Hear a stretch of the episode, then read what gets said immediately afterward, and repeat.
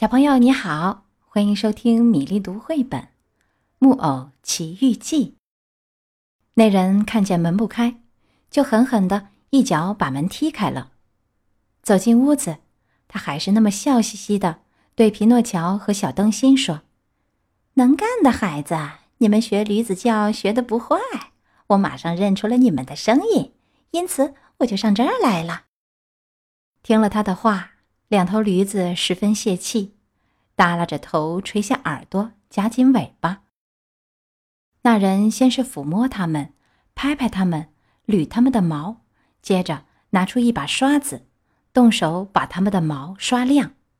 他使劲地刷呀刷呀，等到把它们刷得毛光光的，像两面镜子，就给它们套上配头缰绳，牵到市场上去，想卖掉它们。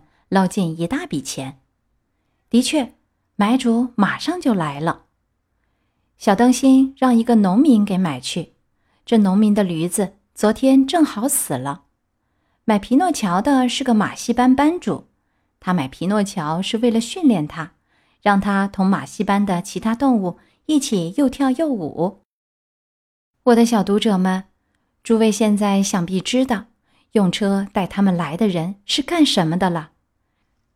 这个坏家伙，嘴上像涂了牛奶和蜂蜜一样甜，老赶着一辆车到处去转。一路上答应这样，答应那样，说尽甜言蜜语，把讨厌书本和学校的懒孩子全都收罗到车上，带到这个玩国来，让他们快快活活的玩上一段日子。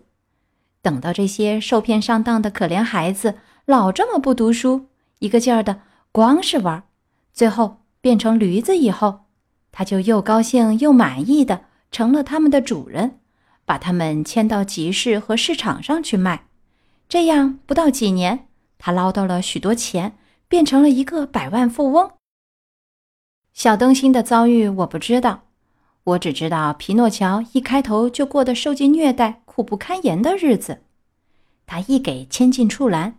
新主人就在草里撒上麦秸，可皮诺乔咬了一口，尝了尝，把它吐出来了。主人咕哝两声，又在草里撒上干草，可干草皮诺乔也不爱吃。啊，干草你也不爱吃？主人生气的叫起来：“好吧，我的宝贝驴子，就算你还有点耍脾气，瞧我来制服你。”他为了教训教训皮诺乔。马上在他腿上抽了一鞭，皮诺乔痛得大哭大叫，嚷嚷着说：“咿呀咿呀，麦秸我消化不了。”那你吃甘草。主人很懂驴子的话，回答说：“咿呀咿呀，甘草叫我肚子痛。”依你说，像你这样一头驴子，我该孝敬你鸡胗肝和去骨动鸡了。主人说着，更加生气。又给了他一鞭，皮诺乔挨了这第二鞭，学乖了，马上住口，一句话也不再说了。蓝门于是关上，皮诺乔独自待在里面，因为好多个钟头没吃东西了，他想吃的要命，就打起哈欠来。他一打哈欠，就张大他像卤口似的嘴巴。他在草里什么别的东西也找不到。最后只好啃点干草，把干草嚼烂以后，闭上眼睛，硬给咽了下去。这干草还不坏，他心里说。可我要是继续读书，我就好得多了。这时候我就不是吃干草，可以吃新鲜的面包，吃一大片香肠了。没法子，只好忍耐着。第二天早晨，他醒来。马上在草里找干草，可是找不到，因为昨天夜里都吃光了。于是他吃一小口切碎的麦秸，他嚼着嚼着，觉得切碎麦秸的味道既完全不像米兰式炒饭，又根本不像那不勒斯式的通心粉。没法子，只好忍耐着。他又说了一遍，继续嚼。我的不幸，要是能给所有不听话和不想读书的孩子作为教训，那就好了。没法子，只好忍耐着。真没法子，只好忍耐着。忍耐一点吧。主人这时候正好进畜栏，叫着说：“我的宝贝小驴子，你以为我把你买来只是为了给你吃、给你喝吗？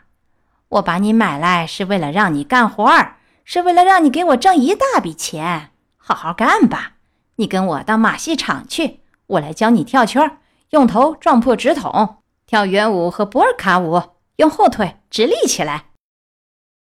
可怜的皮诺乔不管高兴还是被迫，只好学各种了不起的玩意儿。可为了学会这种玩意儿，他得学上三个月，身上挨了无数下皮鞭。终于到了这一天，它的主人可以宣布演出一场真正惊人的节目了。五颜六色的海报。贴满大街小巷各个角落，海报上写着“盛大演出，今夜本团全体演员还有双双的骏马演出素富有盛誉的跳跃等等，各种精彩节目，著名演员、舞蹈明星，驴子皮诺乔首次登台演出，戏院通亮如同白昼。诸位可以想象到。这天晚上开场前一个小时，戏院就满座了。就算你出一个金币，前座也好，后座也好，包厢也好，都别想找到一个位子。马戏场的台灯上，像蚂蚁似的挤满了小娃娃以及各种不同年龄的孩子，他们渴望着要看大名鼎鼎的驴子演员皮诺乔跳舞。第一部分节目结束后。马戏班班主穿着黑上衣、白马裤、高到膝盖的皮靴，出场向挤满一戏院的观众做介绍。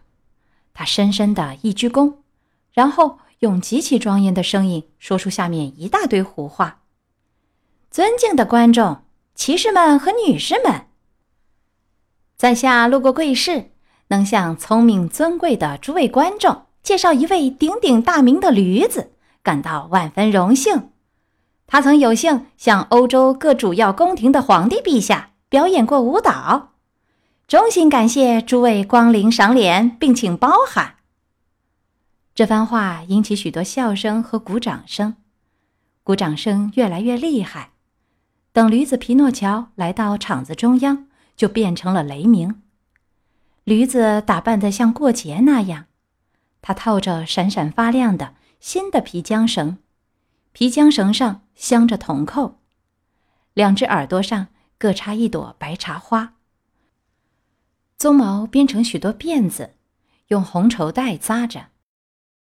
很大一束金丝银丝缠着它的身子，整条尾巴编了起来，装饰着紫红色和天蓝色的天鹅绒带子。一句话，这头驴子真叫人喜欢。班主向观众介绍他时。又说了这么一番话：“我尊敬的观众们，我在这里将不对诸位吹嘘。这头哺乳动物当初在热带原野的山间，曾多么自由自在的奔驰。我曾经克服了多大困难，才了解它的脾气和驯服了它。我只请求诸位注意它两眼发射出来的野性之光。为了驯服它，使它成为一只文明的四脚动物。”一切手段均告无效以后，我只好一再借助于鞭子，用鞭子的温柔语言来同他说话。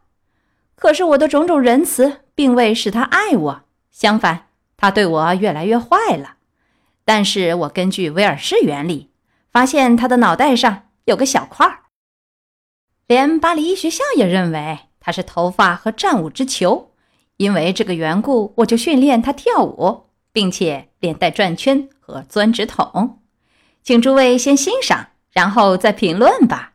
不过在孝敬各位之前，哦，先生们，请允许我邀请诸位来看明晚的演出。可万一有下雨的危险，那就不是明晚，而是改为明天上午午前十一点。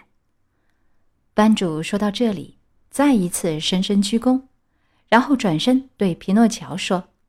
卖点劲儿，皮诺乔！在表演以前，先对在座诸位尊贵的观众、骑士们、女士们、小朋友们行个礼吧。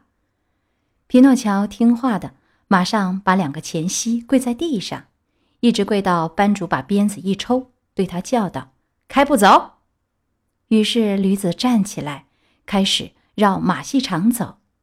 过了一会儿，班主又叫：“小步跑。”皮诺乔听从命令，从走改为小步跑，大步跑。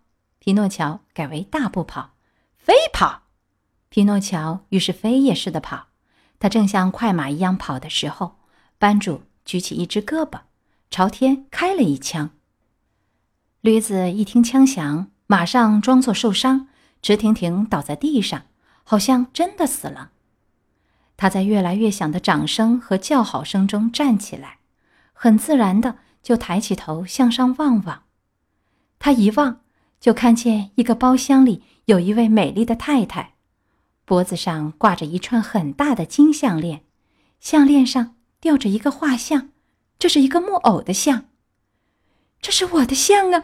这位太太是仙女，匹诺乔心里说，马上认出她来了。他感到万分高兴，就想大叫：“哦，我的好仙女！哦！”我的好仙女，可是发出来的不是人话，而是驴叫声，叫的又响又长。戏院里所有的观众，特别是小孩子，都哈哈大笑起来。班主为了教训他，为了让他懂得，当着观众的面这样伊哇伊哇大叫是没有规矩的，就用鞭子柄在他鼻子上狠狠地打了一下。可怜的驴子伸出一巴掌长的舌头，把鼻子舔了起码五分钟，以为这样可以减轻一点他感到的痛楚。他再转过脸去一看，可是包厢空了，仙女已经不见了。他是多么的伤心和失望啊！他觉得好像要死了，热泪盈眶，开始痛哭。可是没有人明白他的意思，班主可不明白。反而抽着鞭子叫道：“勇敢点儿，匹诺乔！现在让这些先生们看看你能够多么优美的跳圈儿。”匹诺乔试了两三次，可是每次到了圈圈面前，他不是跳过去，而是想从圈圈下面溜过去。最后他一跳是跳过去了，可是真倒霉，后腿勾住了圈圈。于是他在圈圈那一边扑通跌倒在地。缩成一团。等到他站起来，脚已经瘸了，好容易才回到他的篮里。匹诺乔出来，我们要看驴子！驴子出来！池座里的小朋友们大叫着，对这件不幸的事隐隐的感到怜悯和同情。可是驴子这一夜再也没有露面。第二天早晨，外科大夫。就是一位兽医来看过他以后说，他要一辈子瘸腿了。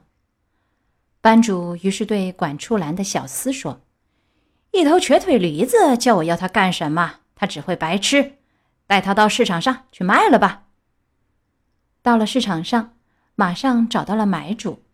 他问管处栏的小厮说：“这头瘸腿驴子你要多少钱？”“二十块钱。”“我给你二十个子儿。”你可别以为我买它来干什么活儿，我买它只不过要它的皮。我看它的皮挺厚，想拿这张皮给我家乡的乐队蒙个大鼓。小朋友们，当可怜的匹诺乔听说他注定要变成一个大鼓时，他那份高兴劲儿，就请诸位去想象了。总之，这买主付了二十个子儿，把驴子带到海边一个悬崖上。